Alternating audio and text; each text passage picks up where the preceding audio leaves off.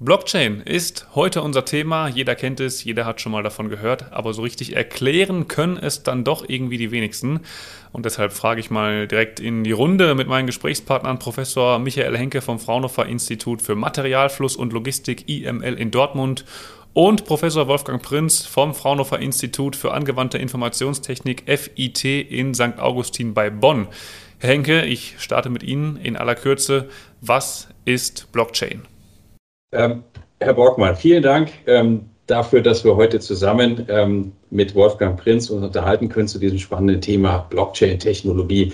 Ich äh, fange mal mit einer negativen Antwort an. Blockchain ist nicht gleich Bitcoin, weil diese Einschätzung ist weit verbreitet. Äh, Blockchain ist ein Teil der Distributed Ledger Technologies. Das ist ein übergeordneter Begriff und wir definieren Blockchain als einen dezentralen, verteilten, manipulationssicheren und kooperativ genutzten Datenspeicher, der es ermöglicht, Daten in Netzwerken sicher auszutauschen, ohne Intermediäre. Okay, Herr Prinz, wenn wir freitagsabends an einer Bar sitzen würden und ich hätte keine Ahnung von Blockchain, wie würden Sie es mir erklären oder wie würden Sie es jemandem erklären, der nichts davon weiß, in einfachen Worten? Ähm, ja, auch hallo von meiner Seite aus. Ähm, ich würde Ihnen sagen, stellen Sie sich vor, Sie benötigen eine Technologie, in der wir beide eine Wette abschließen könnten. Und ähm, anschließend sind Sie sicher, dass wenn der Fußballverein, auf den Sie wetten oder auf den ich wette, wirklich gewinnt oder verliert, ähm, dass Sie wirklich die Wette ausgezahlt bekommen?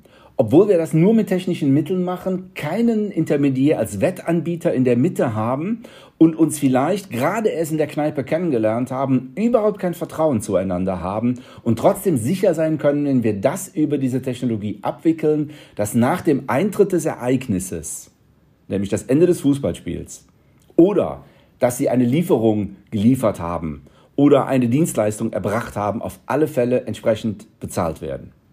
Wunderbar, dann wären wir erstmal soweit auf demselben Stand. Wir sprechen in den nächsten 20, 25 Minuten natürlich noch über viel mehr zum Thema Blockchain. Jetzt kommt aber erstmal unser schöner Jingle. We Know How. Ein Podcast der Fraunhofer Gesellschaft. Mein Name ist Markus Borgmann und ich freue mich heute mit Ihnen beiden als Experten auf dem Gebiet der Blockchain sprechen zu können. Fraunhofer ist seit 2015 mit Forschungsaktivitäten in Sachen Blockchain aktiv. So richtig populär und gesellschaftsfähig wurde der Begriff Blockchain aber schon 2009, als der Bitcoin erfunden wurde. Bitcoin und Blockchain, eine Mischung, die ganz schnell zu gefährlichem Halbwissen führen kann. Da brauche ich Ihnen beiden, glaube ich, nicht erzählen. Wie erleben Sie diese Halbwahrheiten, Herr Prinz? Ähm, ja, einfach dadurch, dass natürlich diese Kryptowährungen im Vordergrund stehen. Mit Kryptowährungen sind mögliche Spekulationsgewinne verbunden. Da, daher beschäftigt das den Menschen, weil er damit vielleicht Geld verdienen kann, aber möglicherweise auch viel verlieren kann. Äh, man kann das unterscheiden. Bitcoin ist eine Kryptowährung, also eine Anwendung auf Basis der Blockchain-Technologie einer speziellen Blockchain-Technologie, ähm, die die, ja, die Mutter oder der Vater äh, aller Blockchain-Technologien ist. Die gesamte Technologie hat sich aber in den vergangenen Jahren sehr viel weiterentwickelt. Und man muss das sehr genau trennen. Bitcoin ist wirklich eine Anwendung der Blockchain-Technologie. Die Blockchain-Technologie als solche ist ein eine, äh, eine Lösung innerhalb der großen Familie der Distributed Ledger Technologien. Und nicht alles, was man mit Blockchain machen kann, ist auch gleich Bitcoin. Herr Henke, wie gehen Sie damit um, wenn Sie mit solchen Halbwahrheiten oder falschen Tatsachen konfrontiert werden? Ärgert man sich darüber, dass es im Jahr oder dass es auch im Jahr oder sogar noch im Jahr 2022 zu solchen falschen Informationen kommen kann? Ärgern tue ich mich nicht. Also ich ähm, nutze das dann immer als Gelegenheit, um ein bisschen Aufklärungsarbeit auch im Jahr 2022 zu leisten und zu erläutern, dass Bitcoin eben im Sinne der schon von Wolfgang Prinz beschriebenen Kryptowährungen nur ein Aspekt sind äh, der Blockchain-Technologie. Und wir für die Anwendungsdomänen in Logistik und Supply Chain Management sehr viel mehr Potenzial auch mit der Blockchain-Technologie verbinden, gerade in der Verbindung auch mit anderen Technologien. Da kann sie wirklich sich voll entfalten. Und dazu brauchen wir auch gar nicht dieses spekulative Instrument von Kryptowährung. Wir sind Fraunhofer Forscher. Wir wollen ja nicht spekulieren, sondern wir, wir wollen auf Basis von äh, gesicherten Erkenntnissen äh, unseren Anwendungspartnern helfen, die Technologie in die Praxis zu bringen. Wie weit angekommen ist denn Blockchain aus Ihrer Sicht in der Gesellschaft heute, Herr Prinz? Ähm, Im Bereich der Kryptowährungen gibt es eine, eine ganze Reihe von Bürgern, die das schon verstanden haben, was dahinter steckt, beziehungsweise was man vielleicht erstmal nur mit den Kryptowährungen machen kann, mit der Technologie dahinter noch nicht. Ähm, ansonsten gibt es natürlich eine ganze Reihe von Piloten, die auch schon gestartet wurden, auch im Rahmen äh, von Förderprogrammen, die die Bundesregierung ausgesetzt hat, aber auch vielen Piloten, die Unternehmen gestartet haben. Und da handelt es sich um einige Piloten im Bereich der Energiewirtschaft, Peer-to-Peer-Handel von Strom, äh, Ablegen von Zeugnissen, also Zertifizierung Zertifikate, denn eine Blockchain kann eben als Medium, das die Unverfälschtheit von Transaktionen garantiert, nicht nur Kryptowährung, sondern eben auch Dokumente absichern. Und dazu gehören Zeugnisse, Verträge und ähnliche Dinge. Das heißt, da gibt es schon eine ganze Reihe von Ansätzen und ich glaube, wir werden in Zukunft noch mehr sehen, wo gar nicht so im Vordergrund steht, dass da die Blockchain die Lösung ist, sondern wo man argumentieren kann, hier haben wir eine Digitalisierung eines Prozesses, der sicher, nachvollziehbar und verfälscht ist. Und das ist eigentlich das Qualitätskriterium, was mit der Blockchain kommt. Und ob dann da wirklich eine Blockchain drunter steckt, wird mit dem Laufe der Zeit immer weiter in den Hintergrund rücken. Mhm, auf diese geförderten Projekte kommen wir gleich auch noch. Davor würde ich gerne noch eine Frage an Herrn Henke stellen. Wovon oder was macht die Blockchain für Unternehmen interessant, die gerade auch im Bereich ähm, Logistik viel unterwegs sind? Da ist ja vor allem Ihr Institut im Thema. Was macht die Blockchain auf diesem Gebiet so interessant für Unternehmen? Blockchain hat ein Stück weit Vertrauen eingebaut. Das kam vorher schon in den Antworten heraus.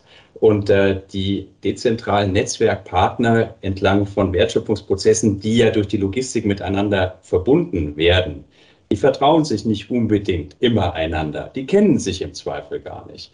Und insofern ist nicht nur Vertrauen ein wichtiges Element, das mit der Blockchain-Technologie einhergeht, sondern auch das Stichwort Transparenz. Wenn ich verschiedene Partner auf einem Blockchain-Netzwerk sozusagen in einer Blockchain zusammenbringe, dann erhalte ich Transparenz über die beteiligten Partner. Und das ist ein Thema, was uns in der Logistik, im Supply Chain Management schon seit Menschengedenken, hätte ich beinahe gesagt, umtreibt und was wir bis heute nach wie vor nicht wirklich gelöst haben, weil wir teilweise gar nicht wissen, in der aktuellen Ukraine-Kriegssituation beispielsweise, ob jetzt ein Vorlieferant gerade in einem der bombardierten Gebiete sitzt oder eben nicht. Und das ist etwas, wo wir hinwollen mit der Blockchain-Technologie unter anderem in der Zukunft. Und ein weiterer Aspekt, der für uns in Logistik und Supply Chain Management sehr interessant ist, aber letztendlich für alle dann Anwendungsdomänen, ist die Möglichkeit, Smart Contracts auf Blockchain-Technologien basieren zu lassen. Diese Smart Contracts ermöglichen letztendlich eine automatische und autonome Auslösung von äh, im Vertrag festgelegten ähm, Folgen zu bestimmten Handlungen. Also ich transportiere was von A nach B und wenn das ordnungsgemäß abläuft, kriege ich dafür mein Geld. Und das kann ich letztendlich über einen Smart Contract automatisieren und damit auch ein Stück weit einen wichtigen Beitrag dazu leisten, dass in Zukunft Logistik und Supply Chain Management komplett automatisch und autonom ablaufen. Was würden Sie denn Unternehmen das ist eine Frage an Sie beide und ich kenne Ihre Antwort schon, denn wir haben schon im Vorfeld ein Interview zu einem Artikel im Fraunhofer Magazin geführt. Was würden Sie denn sagen, wenn die Unternehmen sagen, warum sollte ich denn Blockchain überhaupt nutzen? Suchen Sie sich aus, wer zuerst antwortet. Ja, eine häufige Antwort, die ich dann sage, ja, warum denn nicht? Ja, genau. Und genau dasselbe hatte Henke nämlich auch gesagt.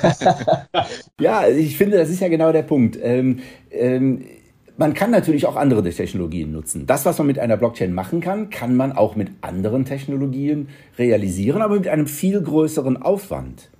Ähm, dann kann man natürlich auch mit digitalen Signaturen arbeiten, mit äh, verlässlichen äh, Identitäten. Aber die Blockchain bringt hier schon sehr viele Werkzeuge mit, die ich einsetzen kann. Und das ist eigentlich der Punkt.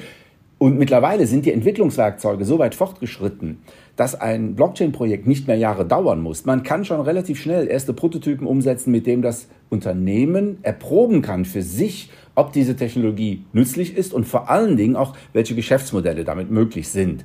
Einsatz der Technologie nur um die Technologie einzusetzen, macht keinen Sinn, aber damit neue Geschäftsmodelle zu erschließen, äh, Dinge äh, oder Prozesse zu optimieren, zu automatisieren, dazu bietet sich die Blockchain-Lösung in vielen Fällen sehr gut an. Mhm. Die Dokumentation von Urkunden oder Zeugnissen würde ja zum Beispiel auch über Blockchain laufen. Relativ einfach, nehme ich mal an. Was ist denn, wenn jemand sagt, warum lege ich nicht einfach eine PDF auf einem Server ab? Das ist doch genauso sicher. Das kann doch jetzt auch keiner verfälschen. Ja, ein, ein, PDF als solches nicht. Äh, wenn er jetzt argumentieren würde, ich kann das ja noch digital signieren mit meiner, äh, mit meiner qualifizierten digitalen Unterschrift, äh, dann kann man schon in eine intensive Diskussion einsteigen. Ja, das muss man, muss man ehrlich sagen. Aber er legt das dann auf seinem Server ab. Und wer garantiert denn, wenn das ein Betreiber dieses Servers ist oder eine Plattform ist, dass die auch noch in fünf bis zehn Jahren existiert? Das ist ja ein zentralisiertes System. Und der Charme der dezentralisierten Systeme besteht ja darin, dass wir uns nicht auf einen verlassen müssen, sondern dass das im Rahmen eines Netzwerkes gemanagt wird, im Rahmen einer Community. Und dann kann ruhig einer mal seinen Server abschalten, die anderen haben die Informationen ja noch. Und damit haben wir eine höhere Verlässlichkeit, Informationen auch über lange Prozessketten hinweg zugreifbar zu haben, nachprüfbar und nachvollziehbar zu haben. Und das macht natürlich gerade bei Zeugnissen Sinn. Das ist auch der Grund, warum wir in Logistik und Supply Chain Management genau zur gleichen Einschätzung kommen, wenn die Frage lautet, warum soll ich denn die Blockchain nutzen? Ja, warum denn nicht? Und wir hatten vorher über Verärgerung gesprochen. Also wenn mich was ärgert, und ich glaube, Wolfgang, äh, da spreche ich für uns beide, dann ist es genau immer die gleiche Frage, warum soll ich denn eine Blockchain nutzen? Ja, weil die Blockchain-Technologie das Beste ist an Technologien, um die Dinge umzusetzen, die du beschrieben hast, was uns gerade zur Verfügung steht. Und ich, ich äh, würde vielleicht noch einen Punkt gerne ergänzen, weil das immer so ein bisschen in dieser Frage mitschwingt. Die Sorge dafür, dass das zu komplex ist, dass ich das nicht richtig verstehen kann. Dazu gibt es ja Menschen wie uns, die das verstehen. Teams bei Fraunhofer, die das verstehen. Und im Endeffekt sehe ich äh, die Entwicklung der Blockchain-Technologie analog zur Entwicklung des Internets. Ich habe das in unserem Interview auch schon kurz beschrieben. Vielleicht ist das für die Zuhörerinnen und Zuhörer aber hier an der Stelle auch nochmal interessant. Äh, die meisten von uns können wahrscheinlich, obwohl wir es tagtäglich nutzen, auch nicht das Internet im Detail erklären. Und das Gleiche wird sich mit der Blockchain-Technologie auch äh, zeigen in wenigen Jahren. Wir alle werden die Anwendungen der Blockchain-Technologie nutzen. Beispielsweise werden wir mit Smart Contracts äh, gewohnt sein zu arbeiten und bestimmte Dinge zu automatisieren und zu autonomisieren, ohne dass wir dahinter die äh, da zugrunde liegende Blockchain-Technologie im Detail verstehen müssen. Ja, und das, das ist ein wirklich wichtiges Argument. Denn äh, viele Dinge, die mit einer, oder die Algorithmen, die hinter der Blockchain stehen, mit nötigem Aufwand versteht man das. Denken wir aber jetzt mal über Machine Learning nach oder stellenweise Dinge, die in der künstlichen Intelligenz verstehen, da können ja selbst die Experten nicht genau erklären, warum das so ist, was da gerade passiert. Das ist ja auf der Charme, aber dem vertrauen wir dann. Ja, zugegeben, man sieht auch sehr häufig direkt den, den Nutzen, äh, der dadurch entsteht. Aber bei der Blockchain erlebe ich auch häufig, dass die Leute das wirklich bis ins Tiefste verstehen wollen und ohne dieses Verständnis wollen sie das auch nicht nutzen. Aber wie der Michael schon sagte, dafür sind wir eben da, genau dieses Verständnis zu erzeugen. Und das schaffen wir in den meisten Fällen auch. Es gibt ein Positionspapier von 2017, da haben Sie, Herr Prinz, unter anderem auch äh, mitgewirkt. Das Papier stellt so ein bisschen indirekt die Frage, ist Blockchain nur ein kurzer Hype oder ist das die Technologie der Zukunft? Jetzt spreche ich mit Ihnen natürlich als totale Blockchain-Befürworter. Können Sie aber trotzdem nachvollziehen, dass man es erstmal als als Hype gesehen hat, weil jetzt sind wir ja fünf Jahre weiter. Mittlerweile würde man sagen, Blockchain, da führt kein Weg mehr dran vorbei. Trotzdem war es ja vor fünf Jahren noch nicht so absehbar, wie es heute ist, oder? Herr Prinz, wenn Sie anfangen wollen. Ja, ich glaube, wenn Sie mich vor fünf Jahren gefragt hätten, wann erleben wir den Durchbruch, dann hätte ich immer so gesagt, nach zwei, drei Jahren. Und wir haben den Durchbruch so noch nicht erlebt. Ja, das muss man auch ehrlich sagen. Ähm, man erwartet ja immer, dass Dinge schneller gehen, als sie in Wirklichkeit nachher passieren. Ähm, ich, ich, glaube, viele haben auch zu viele Erwartungen in die Blockchain gesteckt. Das ist immer das Problem bei neuen Technologien, das Erwartungsmanagement. Und hier wurde zu viel versprochen. Wir schaffen Notare ab, wir schaffen Banken ab, ganze Staaten werden überflüssig, wir schaffen Decentralized Autonomous Organizations, die alles regeln. Da wurde einfach zu viel versprochen. Und man muss das wirklich mal äh, systematisch und objektiv runterkochen auf das, was damit möglich ist. Wir schaffen keine Notare ab, aber wir schaffen für viele Dinge, wo wir gerne einen Notar nutzen würden, der aber zu teuer ist und zu aufwendig ist, schaffen wir nun eine Technologie, die eine Notarfunktion ermöglichen kann. Im Bereich der Automatisierung schaffen wir keine neuen, komplett neuen Organisationsformen, aber einfache Abstimmungsprozesse, Konsensverfahren, äh, Regelungen können wir über Smart Contracts umsetzen. Ja, und man muss das wirklich objektiv und ähm, nüchtern betrachten und findet dann ganz, ganz viele Prozesse, wo man das einsetzen kann. Herr Henke, würden Sie in Bezug auf Blockchain sagen, wir sind schon so weit, wie wir jetzt sind, oder wir sind noch nicht so weit, wie wir es gerne hätten sein wollen vor fünf Jahren? Ich sehe das ähnlich wie, wie Wolfgang Prinz. Ähm, wir sind bei den meisten Anwendungsfällen noch nicht da, wo wir uns vor fünf Jahren gewünscht hätten zu sein. Aber ich bin mir sicher, dass die nächsten paar Jahre, und das wird nicht mehr so lange dauern, wirklich final den Durchbruch äh, schaffen werden. Warum? Weil wir mit der Blockchain auf dem Plateau der Produktivität angekommen sind. Und da kann ich jetzt nochmal den Link zu der Frage nach dem Hype machen, weil am Plateau der Produktivität finden wir auch immer im Gartner Hype Cycle. Ja? Und jede Technologie, das möchte ich an der Stelle noch ergänzen, verläuft üblicherweise nach dem gleichen Schema entlang des Gartner Hype Cycles. Und nach einem gewissen Überhypen von neuen Technologien, und das ist der Blockchain ja ein Stück weit auch so passiert, geht das wieder runter. Und es wird oft übersehen, dass wir einen längeren Atem brauchen, um durch dieses Tal der Tränen auf das Plateau der Produktivität kommen. Wir haben aber diesen langen Atem in unseren Forschungsprojekten und wo wir tatsächlich auch das Potenzial sehen, ich hatte das vorher schon kurz angesprochen und ich möchte es nochmal hier bringen, weil das ist der Trick, ist in der Verbindung der Blockchain-Technologien mit den anderen Technologien, die wir heute zur Verfügung haben. Man darf nicht immer nur singulär eine Technologie betrachten, so toll wir die Blockchain-Technologie finden.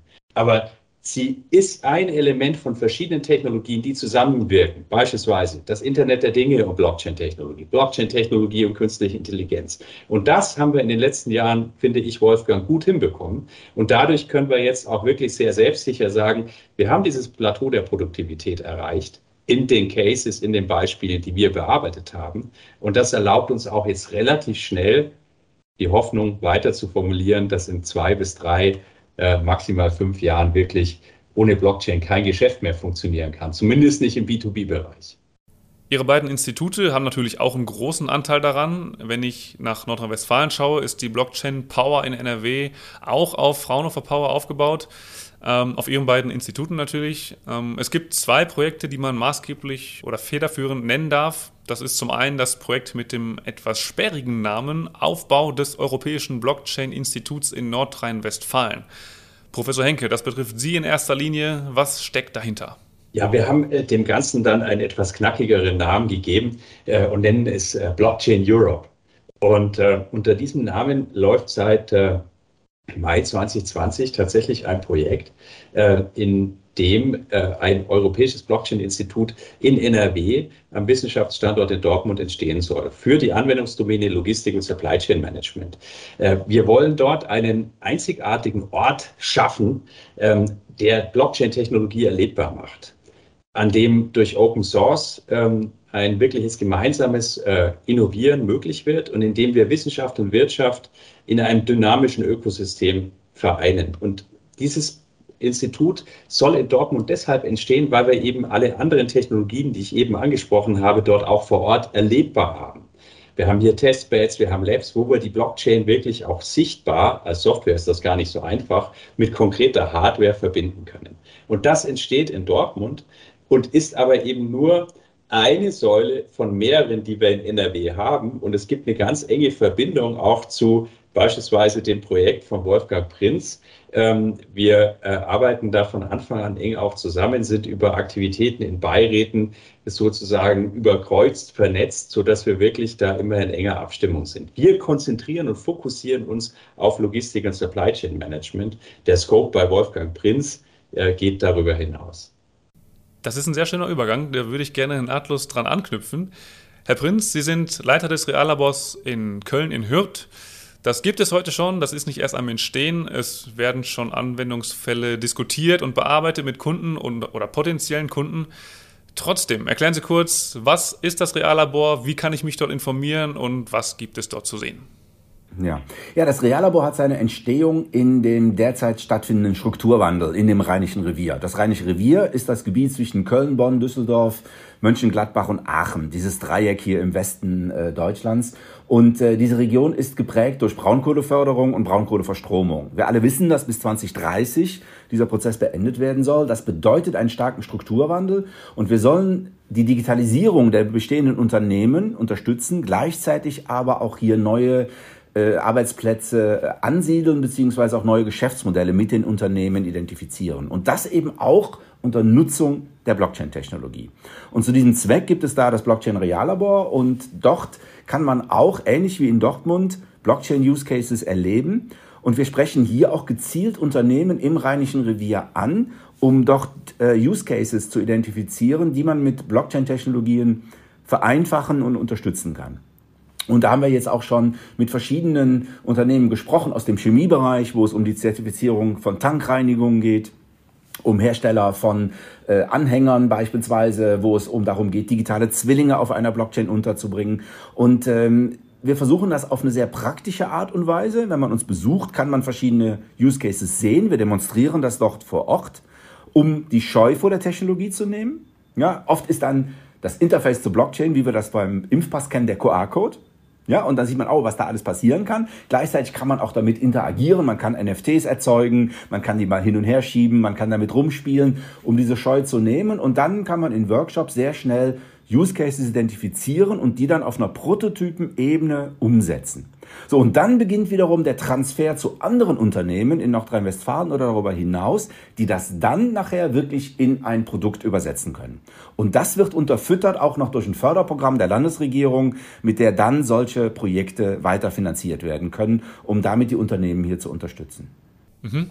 Wie sehen denn die Bedarfe aus von Unternehmen, die auf Sie zukommen? Was sind ja generell die Punkte, wo Sie sagen, wir brauchen da Unterstützung oder können Sie uns helfen? Was sind da die Bedarfe? Äh, es ist häufig einfach Digitalisierung von Prozessen. Ja, und ähm, der Punkt ist, manchmal wissen die Unternehmen auch gar nicht so genau, was sie wollen. Ja, aber es ist ja immer so eine Art Ping-Pong-Spiel. Ja, wir erklären Elemente der Blockchain-Technologie, die erklären uns ihr Geschäftsmodell und dann identifiziert man im Prinzip im Dialog, und das ist ja auch das, was Fraunhofer macht, im Dialog mit den Anwendern Lösungen finden und nicht eine Technologie irgendwo reindrücken, wo sie vielleicht nicht nützlich ist, sondern aufgrund der Anforderungen der Anwender hier Lösungen zu finden. Und äh, das geschieht immer in iterativen Sessions, in Szenarien, äh, Diskussionen, wo man dann Lösungen findet, äh, die die Unternehmen nützen können. Und häufig ist es halt das Tracking von Produkten, Lieferketten, ne, was dann, wo die Spezialisten in Dortmund sitzen, äh, Zertifizierung von Tätigkeiten und ein ganz großes Thema wird in Zukunft auch sein digitale Identitäten und die, der Nachweis entsprechender Befähigungen. Ja, ähm, wenn wir es schaffen, hier in Nordrhein-Westfalen im Rheinischen Revier digitale Identitäten äh, eine Leuchtturmregion zu schaffen, wo das auch von den Behörden akzeptiert wird, ja, und da gibt es neben uns auch andere Player wie die Regio IT. Es gibt eine ganze Reihe von Startups, die das vorantreiben. Äh, dann haben wir hier einiges gewonnen und könnten Vorreiter sein. Mhm. Die Digitalisierung von Prozessen, Herr Borgmann, wenn ich darf, würde ich einerseits gern bestätigen. Ich würde andererseits aber gerne noch zwei weitere Pro äh, Themen ergänzen, die wir in der Zusammenarbeit mit den Unternehmenspartnern am äh, Blockchain Europe Standort in Dortmund erleben. Also ja, klar, genau dieses iterative Erarbeiten von Lösungen kennzeichnet unsere Arbeit auch. Äh, wir machen ganz konkret äh, an Use-Case-Beispielen die Blockchain-Technologie fest für das Thema Zoll, für das Thema Gefahrgutmanagement. Das sind Pain Points bei allen Unternehmen, ja. Und dafür kann die Blockchain-Technologie wirklich äh, Fortschritte äh, ermöglichen, indem wir eben auch die Technologie-Software mit Hardware, wir bauen echte Devices, die dann auch auf äh, dem Box sozusagen eines äh, Trucks, eines LKWs zum Einsatz kommen können, ähm, Anwendung finden. Ein weiterer Aspekt, den wir mit unseren Unternehmenspartnern diskutieren, ist folgender, und den möchte ich gerne ergänzen, nämlich die Frage, wie kriegen wir eigentlich die neue Technologie in unsere Organisationen rein und was sind die rechtlichen Rahmenbedingungen, die erfüllt sein müssen, um diese Technologie wirklich nutzen zu können. Und ähm, das ist etwas, wo wir dann auch oft den Unternehmen einfach die Scheu davor nehmen, äh, hier ein Stück weit Neuland zu betreten, weil oft sind die rechtlichen Rahmenbedingungen so, dass auch der Einsatz einer Blockchain-Technologie möglich ist. Äh, und man schiebt das manchmal auch so ein bisschen als Argument vor, um eben nicht sich mit den neuen Themen auseinandersetzen zu müssen. Und das ist auch ein ganz wichtiger Beitrag, den wir leisten an diesem Ort, äh, der entsteht, das Europäische Blockchain-Institut und gleichzeitig soll eben dort ein, ein Leuchtturm entstehen neben dem Rheinischen Revier in Nordrhein-Westfalen, der weit über die Grenzen unseres Bundeslands hinaus sichtbar wird, der in Europa auch die Strahlkraft hat. Das passt auch ganz gut zu den Logistikthemen, auf die wir fokussieren. Diese Strahlkraft haben wir in Dortmund für die Logistik ohnehin und Logistik verbindet alles miteinander in Wertschöpfungsprozessen. Insofern hilft das auch die Blockchain-Technologie, das Verständnis dafür voranzutreiben. Herr Henke, Sie hatten in unserem Interview zum Artikel im Fraunhofer Magazin auch gesagt, dass das Europäische Blockchain-Institut eine Pilgerstätte werden soll, wenn es nach Ihnen geht. Wie darf ich mir das denn konkret vorstellen? Also ich will mich über Blockchain informieren, dann fahre ich nach Dortmund und gehe zu Ihnen ins Institut.